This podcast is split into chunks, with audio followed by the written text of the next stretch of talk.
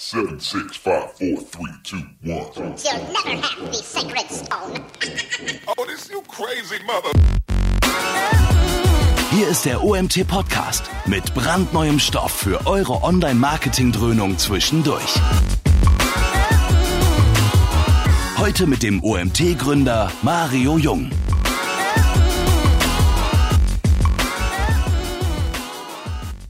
Ja, guten Morgen. Ein drittes Mal diese Woche, das dritte Webinar, das wir haben. Ich habe es gestern angekündigt. Heute das Thema JavaScript SEO. Spannendes Thema für alle SEOs. Ich glaube auch sehr präsent momentan.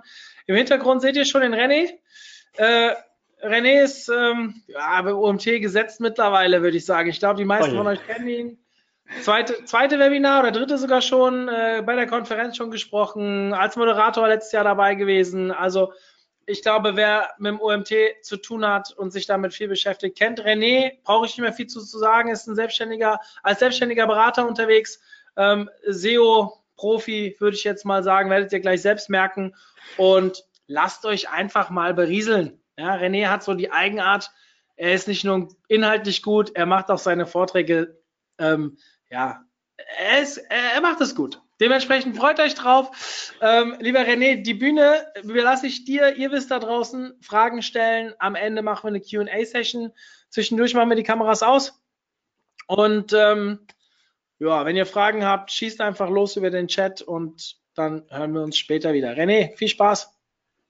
Danke Mario und äh, herzlich willkommen. Ähm, ich bin der René. Wir legen jetzt sofort los. Meine Kamera geht aus und dann solltet ihr die Slides sehen. Und äh, dann äh, wünsche ich euch auf jeden Fall gute Unterhaltung. So, ich hoffe, die Slides sind da. Ansonsten wird Mario intervenieren. Und ähm, ja, herzlich willkommen zu einem super spannenden Thema und herzlichen Glückwunsch, dass ihr heute euch die Zeit genommen habt für dieses wichtige, richtige Thema.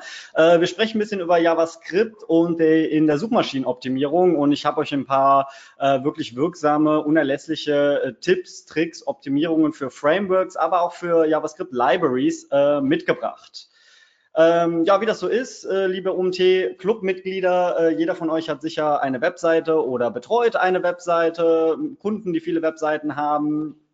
Und in der Regel äh, haben wir immer diesen Fall. Veni, vidi, crawlici. Ich kam, ich sah, ich crawlte. Und zwar eure Webseiten. Und in der Regel, wenn eure Webseite kein JavaScript nutzt oder JavaScript dezent einsetzt, richtig einsetzt, optimiert einsetzt, sieht eure Webseite so aus wie dieser kleine niedliche Fisch. Das heißt, sie ist schlank, freundlich, agil, macht Spaß darauf zu surfen. Ähm, und Googlebot hat natürlich auch keine Probleme, ähm, gemäß dem Crawl-Budget oder anderen Parametergeschichten die Seite zu verarbeiten. Viele Webseiten, die ich allerdings analysiere und im Internet finde, sehen so aus. Äh, die nutzen halt ein Framework oder irgendeine JavaScript-Library. Äh, Ist ja schnell passiert, wenn man ein WordPress-Plugin installiert für einen fancy Slider, Gott bewahre, oder ein Navigationsmenü, dann, dann äh, werden die Webseiten echt oft sehr, sehr träge. Das JavaScript ist aufgebläht, es ist nicht optimiert, die Runtime-Prozesse sind extrem lang und äh, Googlebot hat dann echt in der Regel immer Probleme, die Webseite effizient und vor allen Dingen vollumfänglich zu crawlen. Und Googlebot sieht dann meistens immer so aus. Ähm, ja, was läuft ja auf der Webseite? Was passiert hier? Warum bekomme ich diese seltsamen URLs? Problem ist nämlich, ähm, Googlebot liebt eigentlich HTML. Ja, dafür, dafür wurde der Website-Crawler gebaut und JavaScript hat so die Eigenart, dass es sehr, sehr oft sehr, sehr äh, zeitverzögert äh, äh, Webseiten halt bereitstellt, wenn es nicht optimiert ist. Es ist auch sehr fehleranfällig, äh, dass dann irgendwas nicht geladen wird, irgendwas hängen bleibt, der Crawler vielleicht irgendeine Datei nicht auslesen kann, durch Robots Textdatei gesperrt. Ja, und dann kann es mitunter sein, dass beim Crawling und Rendering, äh, worauf wir gleich eingehen, die Webseite nicht vollumfänglich dargestellt wird auf Seiten von Google und dann natürlich wichtige SEO-relevante Inhalte, Text, Links, Metadaten nicht angezeigt werden können, nicht verarbeitet werden können. Und äh, dann kommt euer Dokument halt nur halbgar in den Index und äh, wird halt praktisch gerankt für nichts und wieder nichts. Das heißt, JavaScript kann Webseiten schon zu einem Schlachtfeld äh, verwandeln. Äh, und ich brauche Ihnen natürlich nicht sagen, dass Umsatz steht, stets auf digitale Sichtbarkeit folgt. Ähm, Google hat einen tollen Tipp rausgehauen, beziehungsweise sind zur Erkenntnis gekommen, ja, JavaScript äh, ist eine schöne Sache, macht das Internet besser, tolle Nutzererfahrungen kann man dadurch realisieren und äh, JavaScript wird nicht weggehen, sondern eher zunehmen. Hier auch mein Tipp, als, als Hardcore-SEO sollte man sich auf jeden Fall mit dem Thema JavaScript äh, und Debugging beschäftigen, einfach mal mit dem Web, äh, mit dem Dev-Team in-house äh, oder den Entwicklern, den Webentwicklern, die man kennt, mal ein bisschen auseinandersetzen, sind liebe Menschen. Auch als SEO kann man da noch die eine oder andere Sache lernen. Wir fassen mal kurz zusammen, wo stehen wir beim Thema JavaScript, Crawling und Rendering auf seitens des Googlebot. Ähm, kurze Frage vorab, ich werde immer wieder gefragt, ja René, indexiert Google jetzt äh, JavaScript, JavaScript-Inhalte? Kurze Antwort ist ja, tun sie. Und äh, Google respektive Googlebot stehen mit JavaScript eigentlich auch nicht auf dem Kriegsfuß. Ähm, kurzes Housekeeping. Google hat jetzt äh, Mitte letzten Jahres endlich das alte Crawling-Scheme, also die, äh, das, die Vorgehensweise, wie sie, wie sie äh, Daten im Internet erheben, äh, das Ajax-Crawling-Scheme abgeschaltet und auf die neueste Version umgeswitcht. Ähm, und als Berater werde ich natürlich immer gefragt, ach René, nenn uns doch mal ein, ein Framework, ein JavaScript-Framework oder eine Library, äh, die auf jeden Fall richtig gut performt, äh, die wir einsetzen können, die, die Google-konform ist, womit Google gut arbeiten kann. Und der Gag ist, das gibt's nicht. Äh, Tipp von mir, wie ihr vorgehen solltet. Ihr solltet einfach mal entsprechend ähm, schauen, ähm, welche Kompetenzen habt ihr in-house. Das heißt, seitens der Entwickler, mit welchen Frameworks oder Libraries kennen die sich schon aus? Oder wenn ihr eine Agentur habt, wo sitzen da die Kompetenzen? Mit welchen Libraries und Frameworks können die arbeiten? Das heißt, sucht äh, Frameworks und Libraries auf Basis wirtschaftlicher, unternehmerischer Kennzahlen aus. Äh, gibt es zum Beispiel auch noch genug Leute, die sich mit dem Framework auseinandersetzen wollen, auch noch in drei Jahren, weil ihr müsst das ganze Teil ja auch warten können. Und dann, wenn ihr diese Parameter für euch abgeklopft habt, äh, müsst ihr euch mit den Vorzügen und den Nachteilen des jeweils gewünschten Frameworks oder Libraries auseinandersetzen. Denn jeder hat Vorteile, aber auch ein paar Knackpunkte und Schwachstellen. Ähm, ihr könnt es euch so vorstellen, ich möchte nicht spoilern, ich hoffe, ihr habt alle ähm, Star Wars gesehen. Ähm, es ist so wie der alte Herr, der jetzt kommt, das ist Luke Skywalker, dem wird sein Jedi-Schwert, äh, Lichtschwert zurückgebracht. Das ist jetzt euer JavaScript-Framework oder die Library. Äh, und ihr müsst selber entscheiden, ja, wollt ihr euch die, die Bürde auferlegen, mit diesem Framework zu arbeiten, langfristig zu arbeiten, mit allen Pros und Cons, äh, die das Framework mitbringt, äh, oder eben nicht. Was auf jeden Fall gesetzt ist, was JavaScript Frameworks und Libraries in der Regel immer machen, äh, sie fügen eine weitere Ebene der Komplexität in eure Webseite, in eure Informationsarchitektur und auch auf die Seite, wie Google eure Webseite sieht und verarbeitet, hinzu.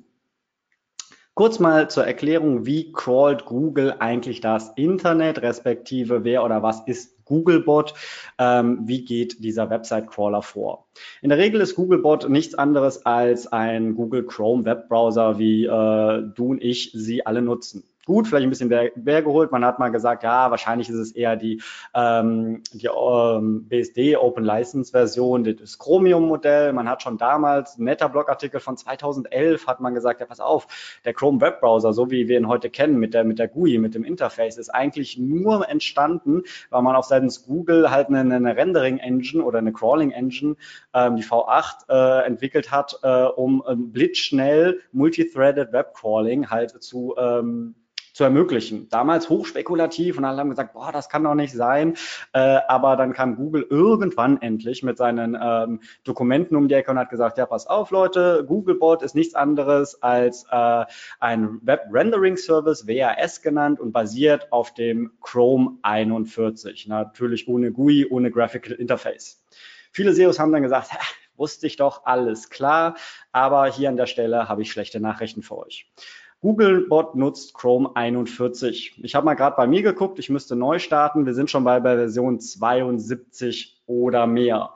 Bedeutet, Google crawlt das Internet und eure Website mit einem über drei Jahre alten Browser. Dieser hat natürlich ein paar Limitierungen IndexDB, wenn ihr damit arbeitet, oder ähm, Features, äh, äh, mit, äh, die eine Notification API bereitstellen. Also was wird nicht unterstützt. Ganz wichtig auch, Googlebot kann nur HTTP 1.1, das heißt maximal acht Requests parallel, nicht so wie HTTP 2.2 mit dem Multiplex Downstream. Ähm, paar Browser States werden auch nicht unterstützt. Das ist halt alles ein bisschen blöde. Ganz, ganz wichtig Ähm, ihr müsst sicherstellen, wenn ihr solche Features seitens eines Browsers nutzt, prüft auch mal mit canIuse.com, wenn ihr die Domain noch nicht kennt, ähm, ob der Google Chrome 41, der der Crawler beim Googlebot ist, entsprechend diese Features bereitstellt. Wenn ihr dann feststellt, oh mein Gott, das ist nicht der Fall, kein Problem, nutzt ein Polyfill. Unter Polyfill.io könnt ihr euch äh, informieren. Ein Polyfill ist ein Codebaustein, der in älteren Browsern oder älteren Browserversionen äh, eine neuere, von diesem Browser nicht unterstützte Funktion mittels eines Workarounds nachrüstet. Muss man einfach mal checken. Okay, seid ihr ready für die knallharte Wahrheit? Googlebot crawlt kein JavaScript. Das wird immer fälschlich äh, gesagt oder angenommen, aber wir müssen mal ein bisschen ihr Verständnis in die Materie bringen. Der Googlebot, der Website-Crawler von Google aus Mountain View, ähm, mag kein JavaScript, kann JavaScript nicht verstehen, lässt JavaScript links liegen und steht nur auf rein plain HTML. Zusammengefasst können wir sagen, der Googlebot, der Website-Crawler, crawlt, verarbeitet, liest kein JavaScript aus. Caffeine, der Indexer, ein nachgelagerter Part des Website-Crawling, führt JavaScript aus und indexiert dann die daraus resultierenden Ergebnisse.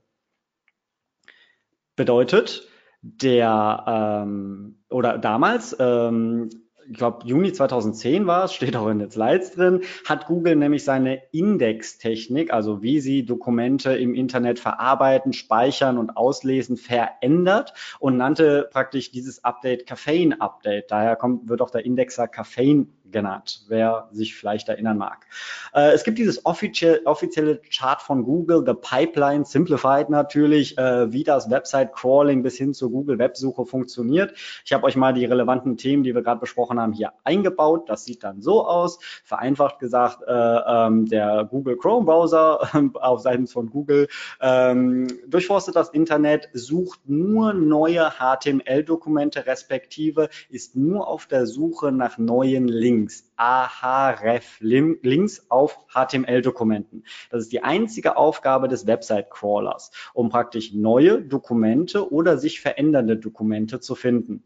Diese Dokumente oder diese Links, die da rauskommen, die auf andere Dokumente verweisen, werden praktisch ähm, reingekippt äh, und durch die Pipeline gezogen. Und das heißt, Google indexiert in erster Linie erstmal nur reine HTML-Dokumente und der Googlebot, der Crawler ist nur auf der Suche nach Ahref-Links. Wenn jetzt irgendwann in diesem ganzen Prozess eine Webseite, ein Dokument identifiziert wird, wo JavaScript geladen wird oder ausgeführt wird, wird das mit einer Notiz versehen, wird bei Google gespeichert und irgendwann kommt dann der Indexer im Indexing-Schritt, der Indexer Caffeine, nochmal zu dem Dokument, nochmal zu eurer Webseite und führt das JavaScript aus, rendert die Webseite, liest die neuen Informationen aus und das geht dann wiederum auch in den Index. Ähm, das war lange Zeit ein bisschen konfus. Äh, Google hat da selber äh, ein bisschen falsch oder inkorrekt kommuniziert. Der eine oder andere mag jetzt sagen, ja, kennen wir doch. Ähm, ganz wichtig, das Web der Web Rendering Service, WAS, ist nur ein Subsystem von Caffein, also dem Indexer. Das heißt, der Prozess Crawl Index Ranking funktioniert auf seitens Google eigentlich so. Crawl äh, und dann geht es erstmal nur rein das HTML in den Index und dann kommt nochmal ein Rendering nachgelagert. Google sagt nämlich selber, pass auf, wenn ihr euch auf Client-Side-Rendering durch uns, durch Googlebot, durch Google selber verlasst, dann müsst ihr wissen, dass das zeitverzögert ist. Es funktioniert nämlich folgendermaßen. Google crawlt eure äh, mit JavaScript, Frameworks und Libraries angereicherten Webseiten erstmal nur rein auf HTML-Basis und zieht sich alle Informationen raus, die man aus plain HTML finden kann. Das bundelt in den Index und das kann schon gerankt und gefunden werden.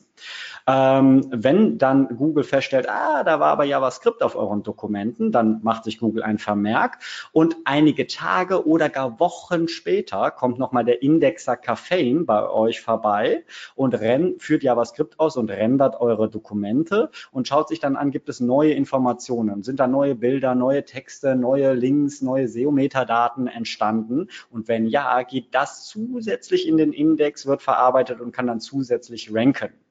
Dieses Vorgehen, Client-Side-Rendering auf Googles äh, Seiten auf Basis von JavaScript, ist gelinde gesagt blöd, weil Manche Frameworks, äh, der eine oder andere kennt das vielleicht, äh, ist ein einfacher View Source äh, von ähm, Demo-Content vom Angular Framework. Da steht halt nichts drin. Das ist der reine HTML-Quellcode.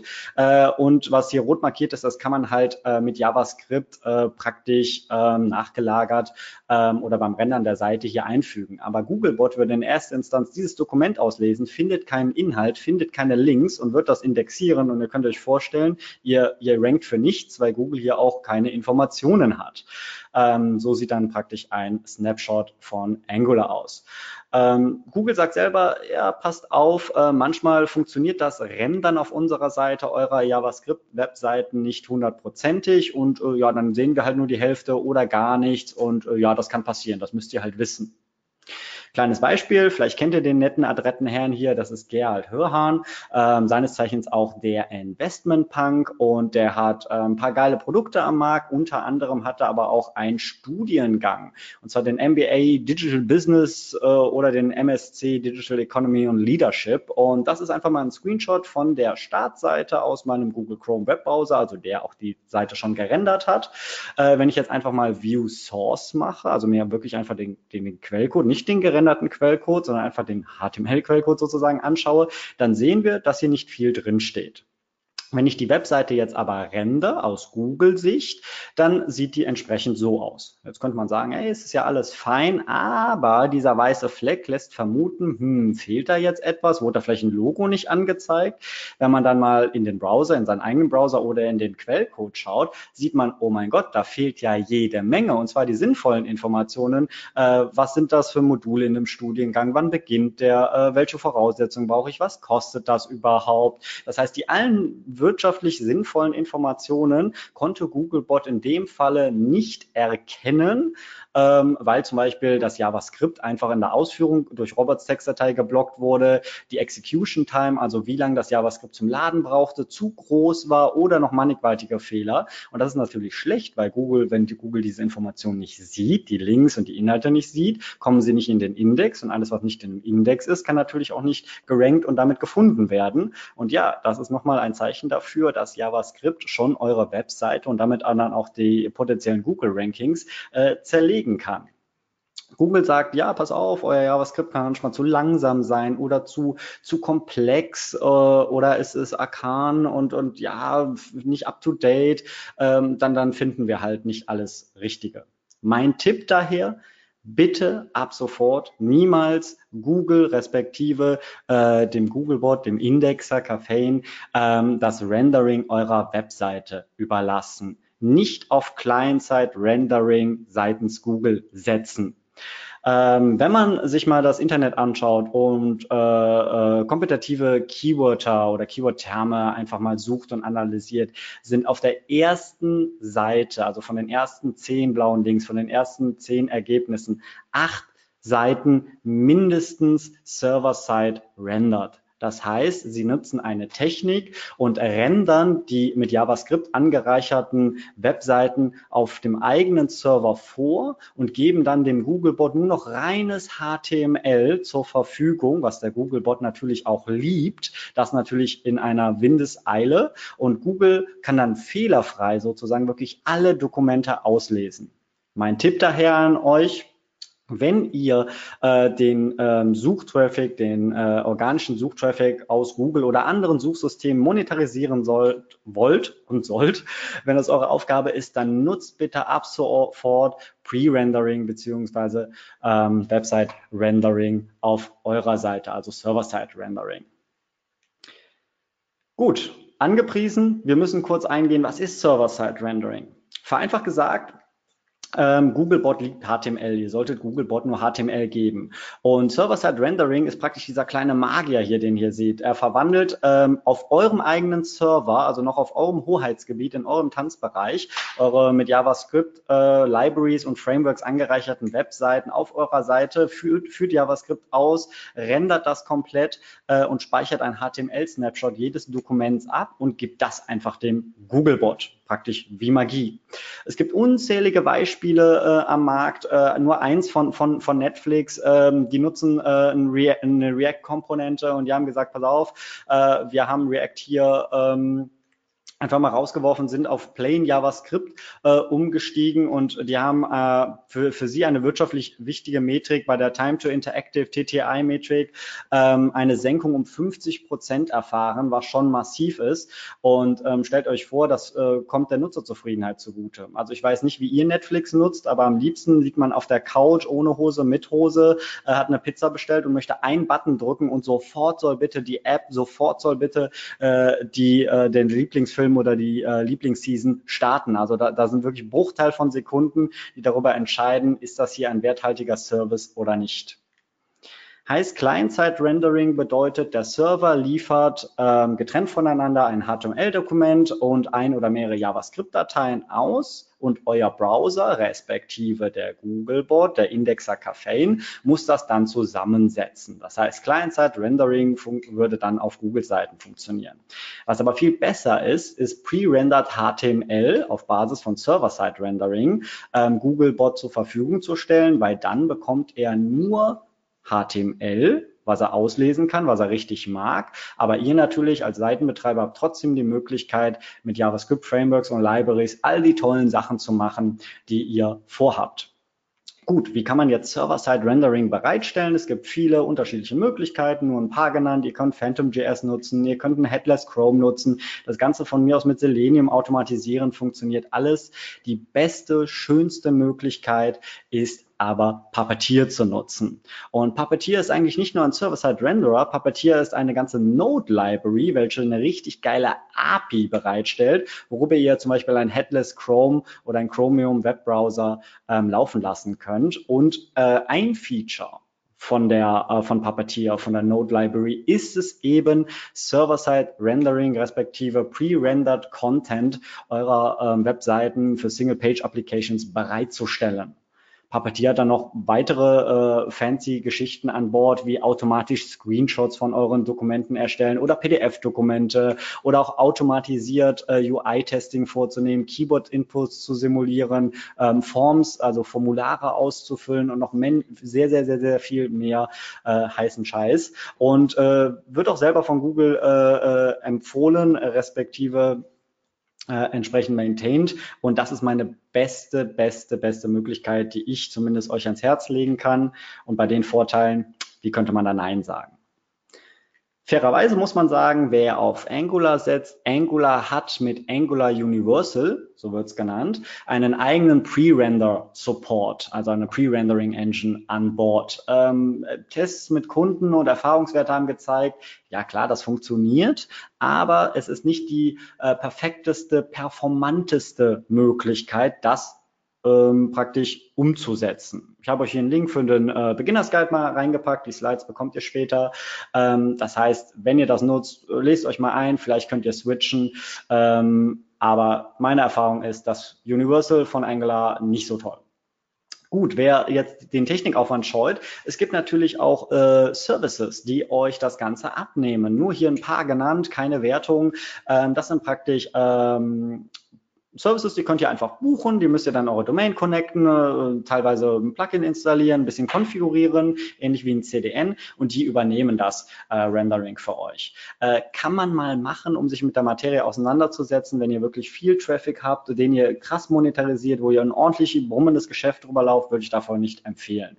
Es gibt nämlich äh, mannigfaltige Gründe. Zum einen kosten diese äh, Rendering Services äh, wirklich ein Schweinegeld, wird manchmal richtig teuer und es gibt auch so fancy Sachen. Ich hatte mal einen Kunden, äh, bei dem ist die Kreditkarte dann abgelaufen, äh, ne, also das Verfallsdatum und ähm, er hat das irgendwie nicht gemerkt. Äh, der Service hat keine, keine Info gegeben und auf einen, äh, von heute auf morgen, von einem auf den anderen Tag haben sie praktisch das Rendering ähm, der, der, der Kundeninhalte einfach eingestellt, weil sie haben kein Geld mehr bekommen, weil Kreditkarte war praktisch abgelaufen, damit geblockt.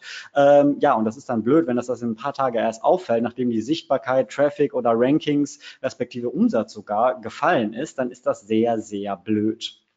Ich weiß, Server-Side-Rendering, äh, nutze ich einen Anbieter, äh, implementiere ich selber und auf welchem Weg, ist eine schwierige äh, Entscheidung. Ähm, setzt euch damit mal auseinander, lest euch ein bisschen ein. Ihr bekommt viele, viele ähm, Dokumente und Links hier in dem Vortrag mit von mir. Ähm, und wenn ihr euch für eine, eine Methode von Server-Side Rendering entschieden habt, müsst ihr noch äh, euch entscheiden ein zweites Mal, in welche Bereitstellung ihr das machen wollt. Es gibt das Thema Dynamic Rendering ähm, oder das Hybrid Rendering, was auch Isomorphic Rendering genannt wurde. Das sind beides äh, Screenshots aus der Google äh, Keynote äh, IO 18, unten auch der YouTube-Link. Äh, schaut euch das mal an, sehr geil und ausführlich. Ähm, einfach erklärt. Ähm, Dynamic Rendering äh, meint einfach, man ähm, nutzt für Googlebot und äh, andere äh, Rendering. Ich empfehle, wenn man schon richtig macht äh, und richtig geil macht, Hybrid-Rendering. Ähm, man stellt halt dem Googlebot dem Crawler entsprechend ähm, das gerenderte HTML zur Verfügung und nutzt JavaScript praktisch nur noch für äh, User-Events, um äh, irgendetwas für den Nutzer, sage ich jetzt mal, abzudaten, was aber auch nicht ranking-relevant ist, um vielleicht das Style für den Nutzer zu verändern oder was der Teufel, was man damit macht. Äh, auch hier wieder, ich weiß, dass es sind schwierige, harte Entscheidungen. Ähm, da muss man sich mal ein bisschen Zeit für nehmen, auch mit dem Dev-Team durchsprechen, auch, auch auf die wirtschaftliche Seite achten. Was kostet uns das zu maintainen, zu implementieren und so weiter. Ähm, bei vielen Kunden äh, und vielen kritischen E-Commerce-Shops haben wir das schon durchgeführt äh, und äh, das Feedback, was ich halt immer erhalten habe, René, das war die beste Entscheidung, dass wir auf Server-Side-Rendering gesetzt haben und Gott sei Dank haben wir auch Puppeteer äh, dafür genutzt und nicht ein Rendering-Service. Es funktioniert einfach bei uns. Ich verstehe auch, wenn jetzt viele sagen, ja, mein Gott, das ist jetzt eine Nummer zu hoch und zu viel und so groß ist unsere Webseite nicht. Wir haben nicht die Manpower, wir haben nicht das Knowledge, wir haben nicht die Ressourcen, wir haben vielleicht auch nicht das nötige Kleingeld. Dann könnt ihr trotzdem aktiv werden. Und zwar beim Thema JavaScript Frameworks, äh, Libraries und dem ganzen Thema Rendering. Ich erkläre euch mal kurz, worauf ihr bitte unbedingt mindestens bei der Auditierung von JavaScript Frameworks und Libraries eurer Webseiten achten müsst. Ganz, ganz wichtig, äh, Googlebot respektive der Indexer Caffeine kann beim Client-Side-Rendering auf Googles Seite alles auslesen, was ihr mit dem Load-Event bereitstellt. Das wenn da Inhalte rauskommen aus dem Eventhändler Load, ähm, dann ähm, kann Googlebot die oder der Indexer Caffeine besser gesagt, kann er die ähm, dann nach dem Rendern sehen, verstehen, äh, in den Index schieben und das kann ranken. Was nicht funktioniert, sind alle On-User-Events, zum Beispiel ganz klassisch ein On-Click-Event. Alles, was ihr damit verändert oder dadurch bereitstellt, kann der Indexer Caffeine beim Client-Side-Rendering nicht sehen, findet er nicht, gibt es für ihn nicht. Das heißt, da solltet ihr prüfen, wenn ihr mit dem On-Click-Event arbeitet, könnt ihr natürlich gerne machen. Seid nur sicher, dass ihr dadurch keine SEO-relevanten Informationen bereitstellen wollt oder verändert, weil Googlebot findet diese nicht. Google äh, ist sich dessen auch äh, bewusst und warnt halt Seitenbetreiber immer davor, äh, pass auf, äh, viele nutzen On-Click-Events, es ist in vielen WordPress-Plugins einfach mit eingebaut, verstehe auch, äh, geile JavaScript-Funktion ist sinnvoll, aber man muss eben wissen, dass Google damit nicht klarkommt generell ganz, ganz wichtig zu, äh, zu verstehen, ähm, dass Googlebot nur AHREFs, also in der HTML-Syntax A Href ähm, Links und deren Inhalt praktisch finden kann und verfolgen kann. Ähm, das heißt, in eurem Quellcode, wenn ihr etwas mit äh, JavaScript verändert oder durch JavaScript bereitstellt, egal ob Framework oder Library, muss, äh, wenn es SEO-relevant ist, immer ein AHREF bei rauskommen. Ein Span-On-Click ist gleich Link den der Nutzer im Browser anklicken kann, fühlt sich normal an, verhält sich normal, sieht Googlebot nicht, kann er nicht folgen. Auch ein A-On-Click-Event, wo das href praktisch nicht vorhanden ist, was sich auch wie ein normaler Link verhält, ist für Googlebot nicht sichtbar bzw. nicht ausführbar. Natürlich ein A-href mit einem On-Click-Event, das wiederum funktioniert, weil hier ein A-href drin ist. Prüft mal eure Frameworks, eure Libraries, äh, ob das bei euch auch der Fall ist. Und wenn nicht, stellt sicher, ähm, dass entsprechend immer im, in dem gerenderten HTML-Quellcode bei euch AHREFs rauskommen. Was ihr mit JavaScript auf jeden Fall machen könnt, verändern könnt, sind sämtliche SEO-Signale im DOM, Document Object Model.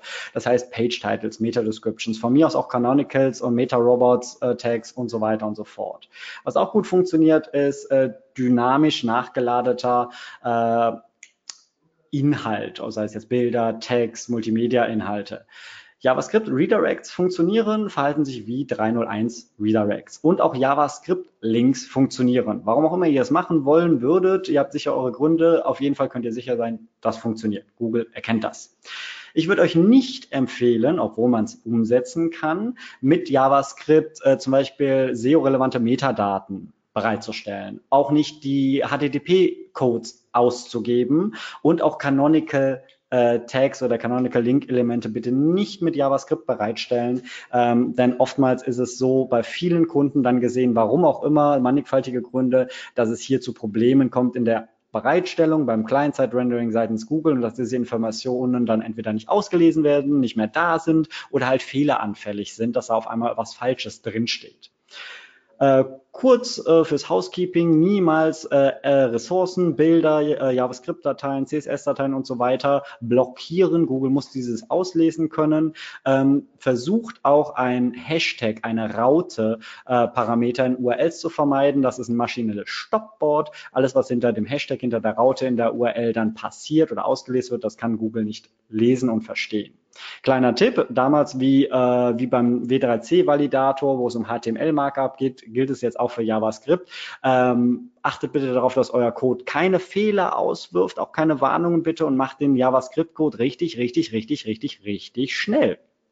Und natürlich, wenn wir Webseiten auditieren, sprich analysieren, sollten wir uns nicht View Source anschauen, ne, sondern immer den gerenderten HTML-Quellcode.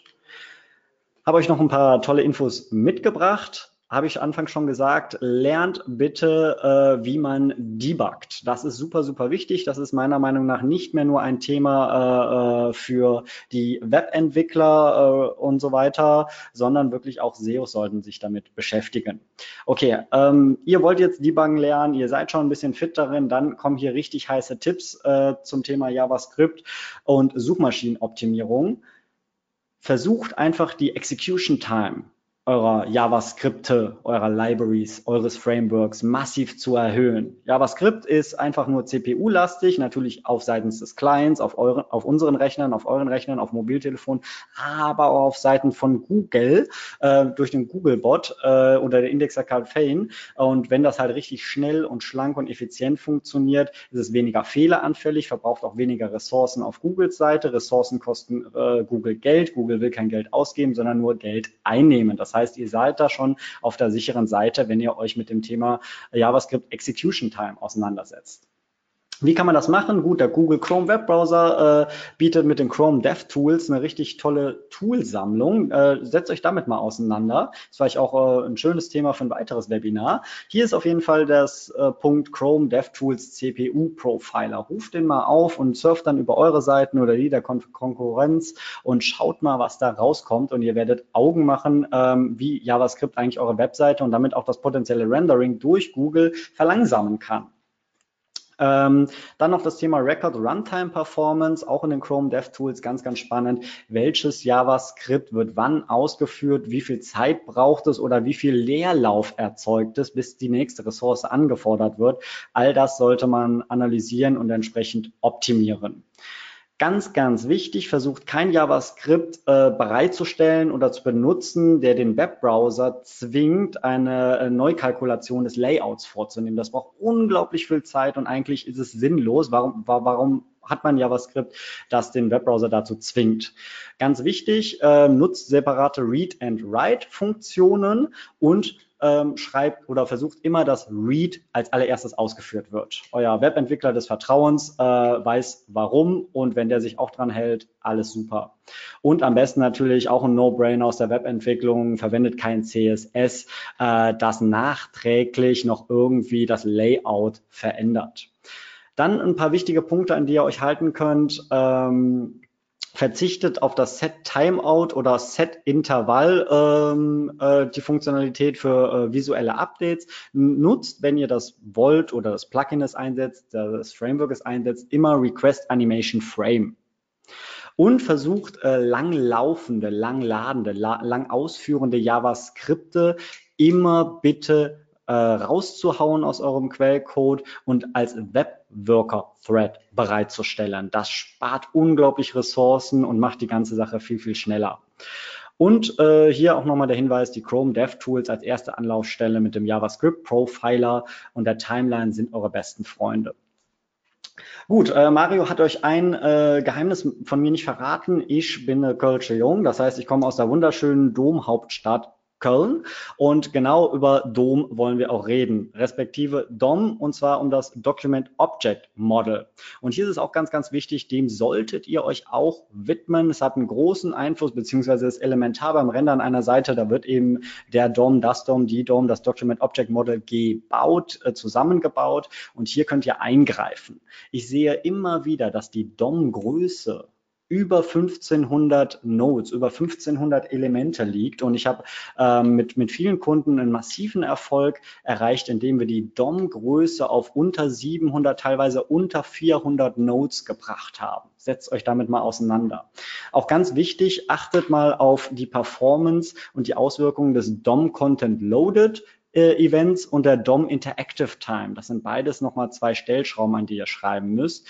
Und Gott bewahre, wenn ihr unbedingt Änderungen am DOM vornehmen wollt, mittels JavaScript oder Libraries, äh, ähm, dann macht das bitte über äh, die Polymer Library. Die äh, stellt euch nämlich Custom Elemente zur Verfügung, äh, die ähm, praktisch wie ein zusätzliches Standard DOM Element funktionieren.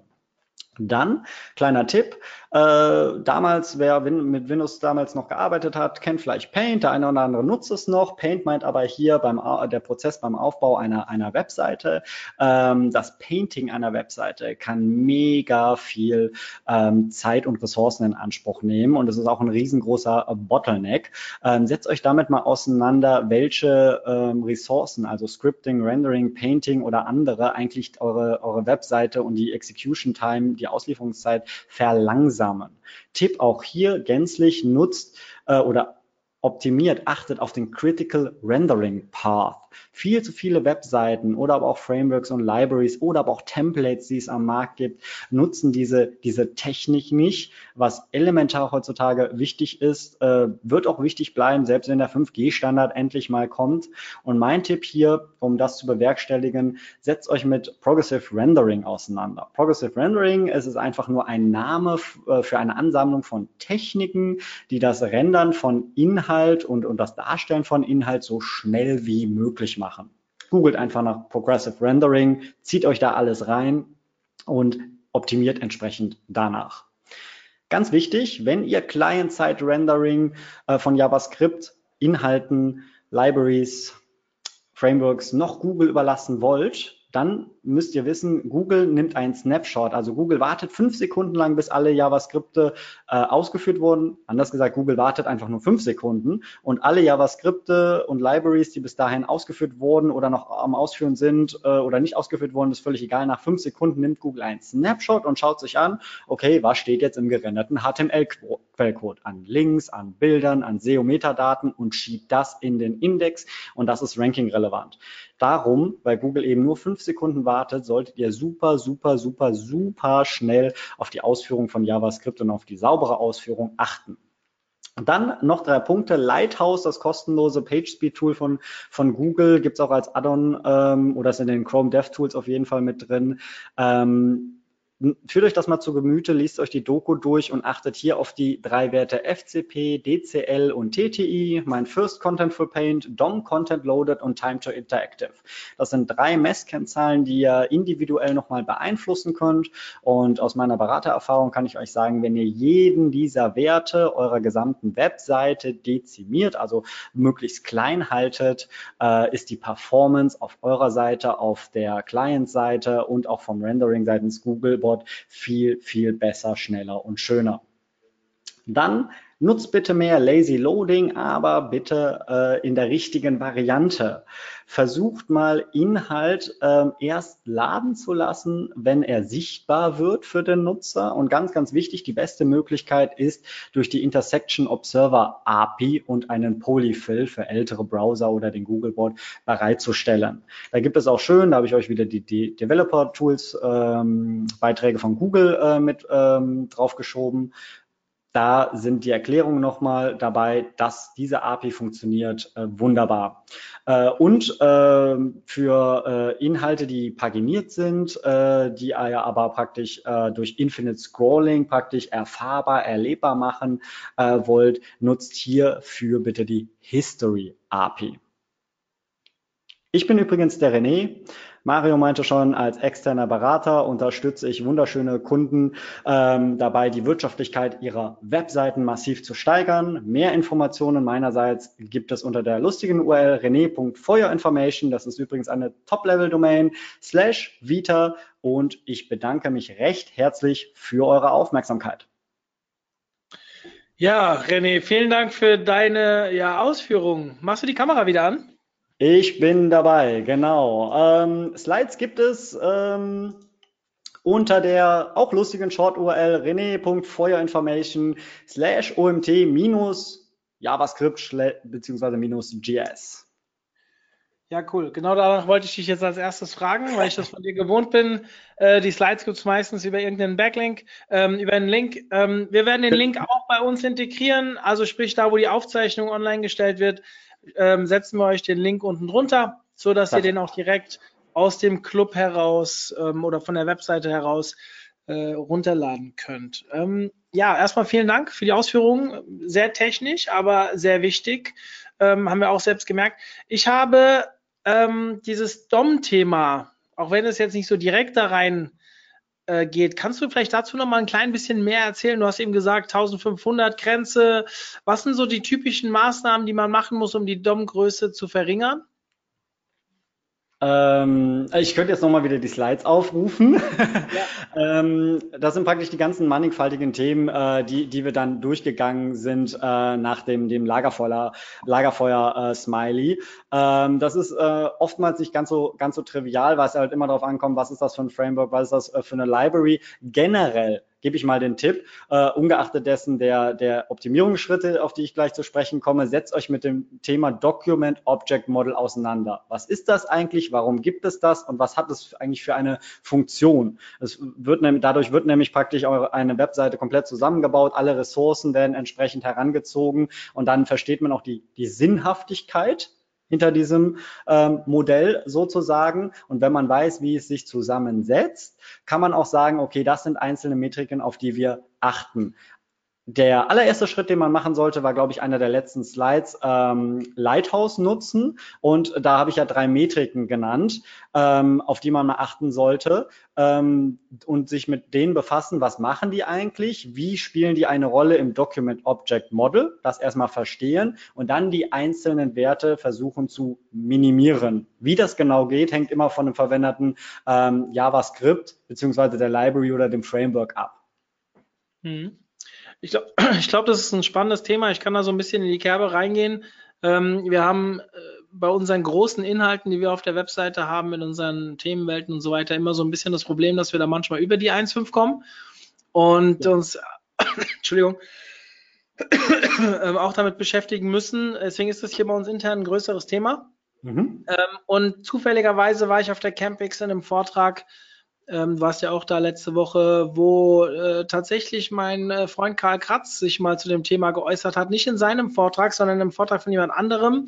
Mhm. Und bei Karl ist es ja so, du kennst ihn ja auch ganz gut, er ist ja viel auf der Metaebene unterwegs, psychologisch und äh, was man so machen muss und wie man an Themen herangehen muss. Und es ist doch sehr selten, dass er mal konkret sagt, hey, macht mal die Maßnahme und das wird besser. Mhm. Und ich war selbst so ein bisschen verblüfft in dem Vortrag, da hat er ganz konkret gesagt, schaut euch die DOM-Größen an, reduziert die und wir merken ganz krasse Erfolge. Ja. Ähm, deswegen reite ich da jetzt auch gerade so ein bisschen drauf herum. Alle, die das wissen, ihr wisst, ich verstehe mich sehr gut mit Karl und äh, habe eine sehr hohe Meinung. Ihr habt da, glaube ich, viele haben hier eine hohe Meinung von ihm. Viele kriegen viel äh, außenrum viel mit. Was er so zwischen den Zeilen erzählt, ist dann immer noch mal vielleicht ein bisschen genauer. Und dieses Thema ähm, hat ihn wirklich dazu verleitet, das mal genauer anzusprechen.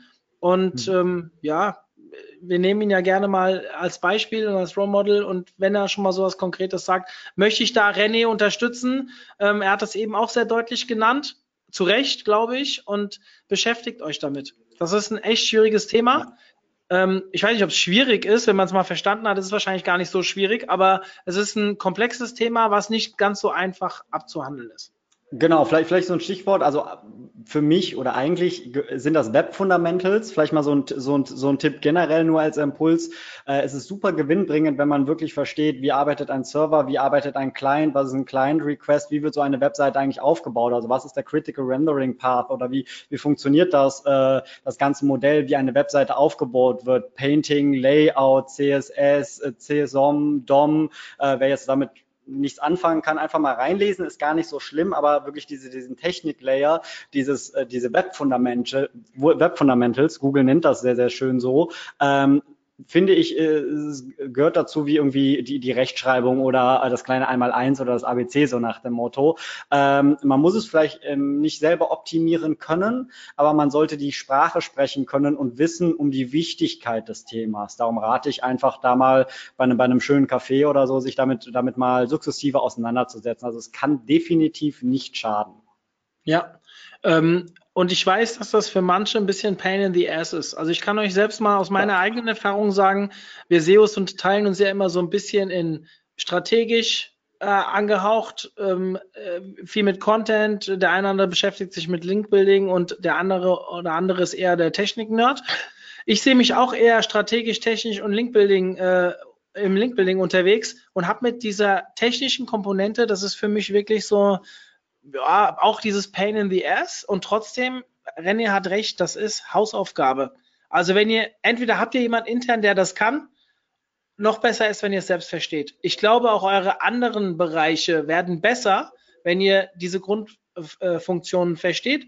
Fällt mir auch nicht so einfach. Ähm, hat sehr lange gedauert, bis ich mich da reingearbeitet habe und ich bin bestimmt immer noch kein Crack da drin. Aber ähm, so wie René das hier darstellen kann.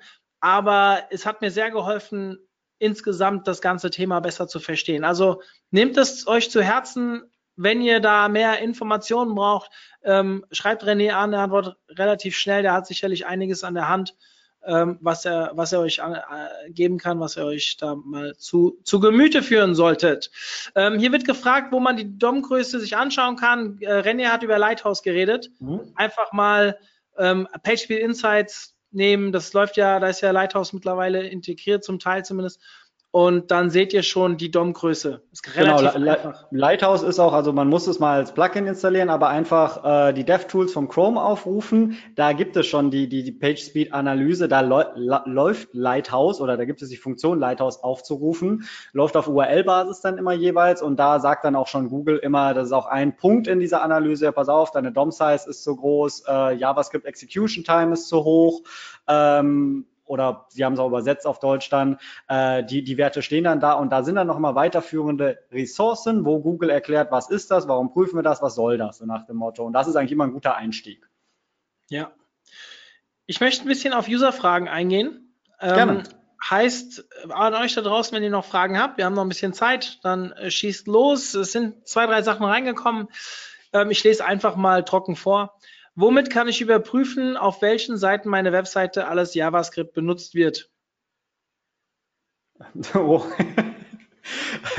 Okay, also äh, generell nutzt man ein, ein, ein, ein Template, also selbst wenn man selber äh, seine, seine, seine Webseite ähm, ähm, schreibt oder wenn man klassisches Beispiel ist einfach WordPress nutzt, Typo 3, man, man hat irgendwo ein Template gekauft oder sich programmieren lassen und meistens ist es so wie das CSS, eine Ressource äh, oder das Logo vereinfacht mal gesagt, einfach immer bei jeder Seite geladen wird, aus dem Quellcode heraus, weil das Logo halt immer angezeigt wird, wird auch meistens äh, immer eine oder mehrere JavaScript-Bibliotheken geladen bei jedem Seitenaufruf. Das ist auch fatal meistens, weil oftmals bietet, bieten einige Unterseiten keine Funktionalität über JavaScript. Also man nutzt dann die gebotene JavaScript-Funktionalität nicht. Man hat aber trotzdem das, die JavaScript-Datei rübergeschoben an Googlebot, an den Client, an meinen Browser und sagt, lad das mal bitte, vielleicht kommen wir darauf zurück und können es benutzen. Also in der Regel bei äh, Content-Management-Systemen, bei gekauften Templates, beim installierten Plugin bei WordPress äh, oder von Code Canyon oder wo der Teufel her hast du immer in der Regel zu 99 Prozent bei jedem Request eines Dokumentes, beim Aufruf einer Seite irgendein JavaScript Schnipsel Quellcode geladen. Yep. Ähm. Aber so, sorry, ich weiß jetzt gerade kein Tool, wo du eine URL oder eine Domain eingibst, die dir sagt, auf den und den Seiten ist JavaScript drauf klar, du kannst deine Website einfach crawlen, ähm, Screenfrog oder äh, dem Website, dem On-Page-Crawler ähm, deines Vertrauens äh, und der zeigt dir das ja praktisch auf, auf Dokumentenebene auch an. Ja. Ähm, das äh, ganz kurz, das funktioniert mit, boah, rede ich, spreche ich das jetzt richtig aus, du merkst, ich bin nicht so tief in dem JavaScript-Thema drin. Ähm, Vue.js, JavaScript und Nuxt doch auch super. Oder gibt es irgendwelche andere Nachteile? Also Vue.js war ja auch auf der ersten Vue. Slides äh, als, als Logo drauf oder Vue, Vue, wie das nochmal ausspricht. Auf jeden Fall das äh, die freundliche Library, das Framework mit dem, mit dem, mit dem gelben ähm, Button da, äh, fun funktioniert super. Ähm, das zweite habe ich nicht verstanden. Nux sagt mir gar nichts oder was steht da in Buchstaben geschrieben, Mario? N-U-X-T. Wenn es kein Schreibfehler ist. Bei mir sagt Boah, muss ich jetzt gerade selber äh, googeln. Jetzt bin ich total exposed. Äh, kann ich gerade nichts zu sagen. Hatte ich noch keine Berührungspunkte mit. Oder mir mhm. fällt es gerade nicht ein, äh, wo und wie. In der Regel aber nochmal, was ich anfangs meinte. Also Nux, Nux ist eine Universal Library für Vue.js. Okay, ja, okay, sehr gut, wieder was gelernt.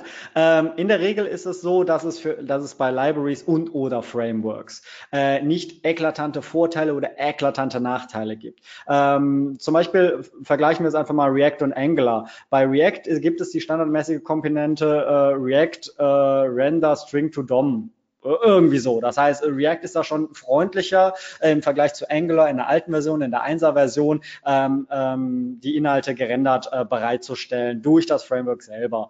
Äh, man muss halt um die Vorteile und vielleicht Bottlenecks, Nachteile, Konfigurationshürden wissen und dann kann man alles eigentlich einsetzen. So wie ich das in einem Beispiel von Angular meinte, einfach in Angular sagen, hey, wir können geile Sachen damit machen, dass das Standard äh, Sample Template nehmen und darauf seine Webseite bauen, ist nicht optimal, weil entsprechend alle SEO-Metadaten, äh, Canonicals und so weiter über JavaScript bereitgestellt werden im Standard-Setup. Und das ist sehr, sehr fehleranfällig, was zumindest die Erfahrung im Live-Betrieb zeigt.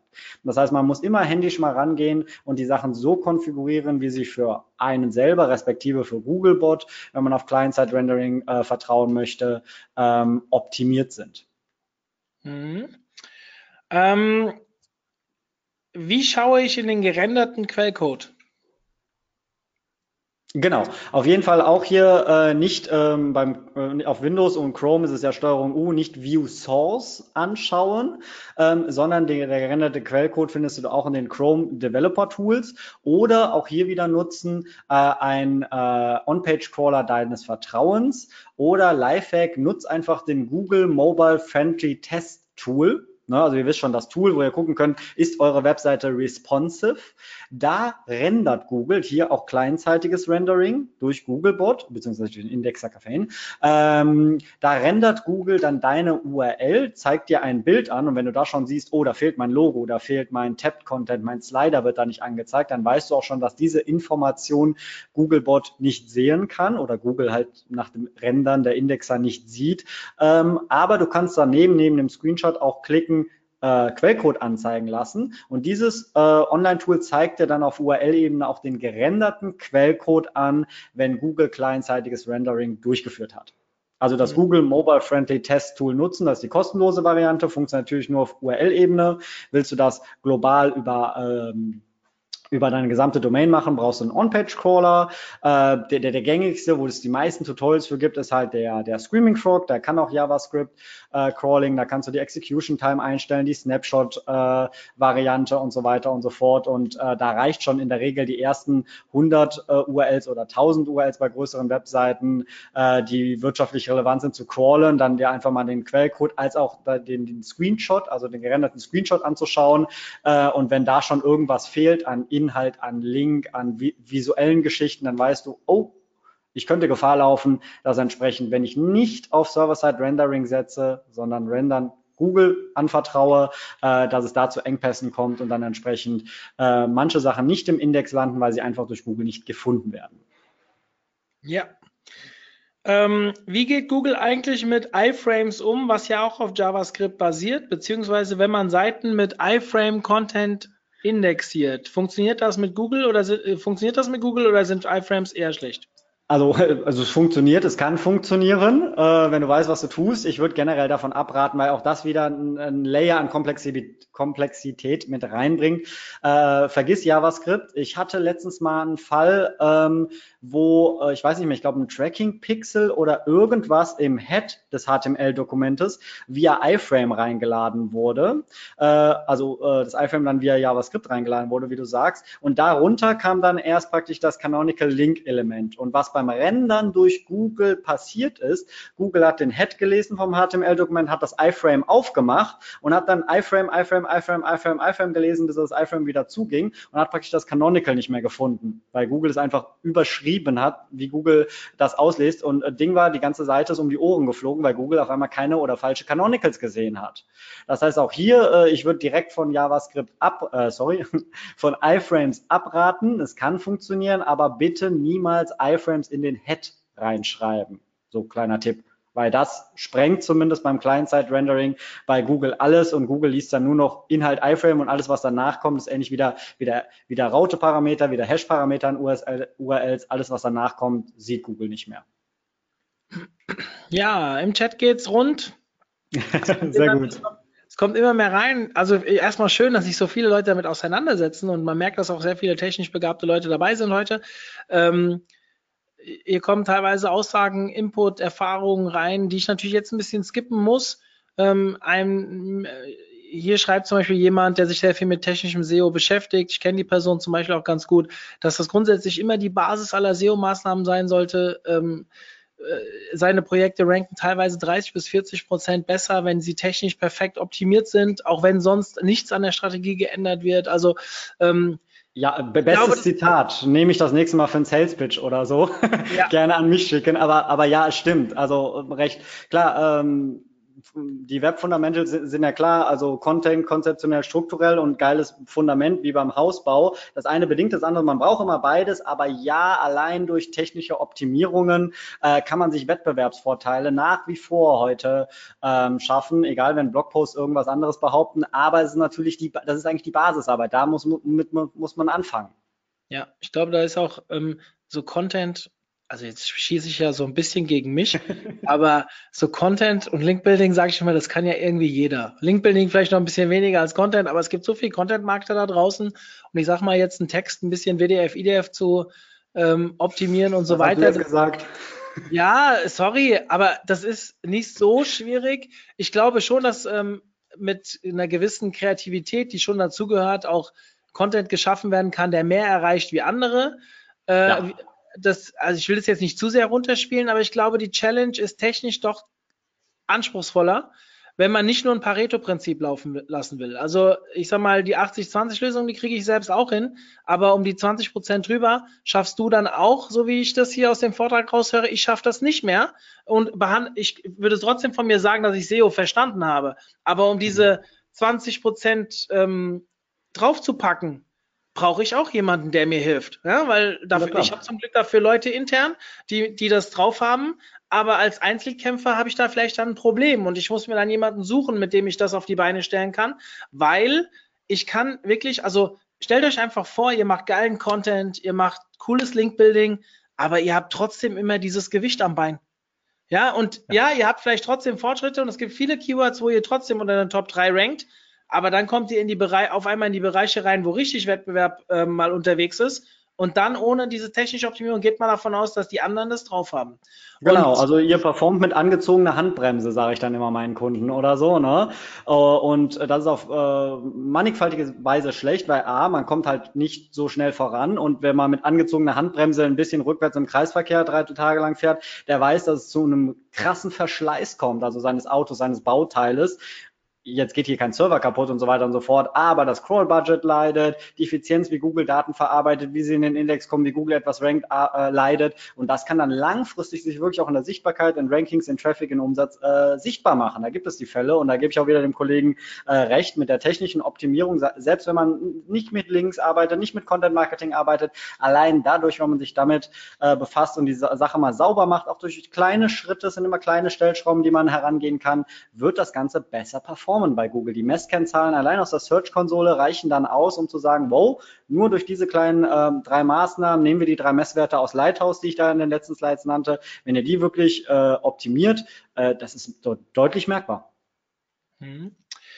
Wo sieht René die SEO-Vorteile von zum Beispiel Angular äh, JavaScript gegenüber geliebten CMS wie WordPress anhand der genannten Nachteile? Hm. Ähm,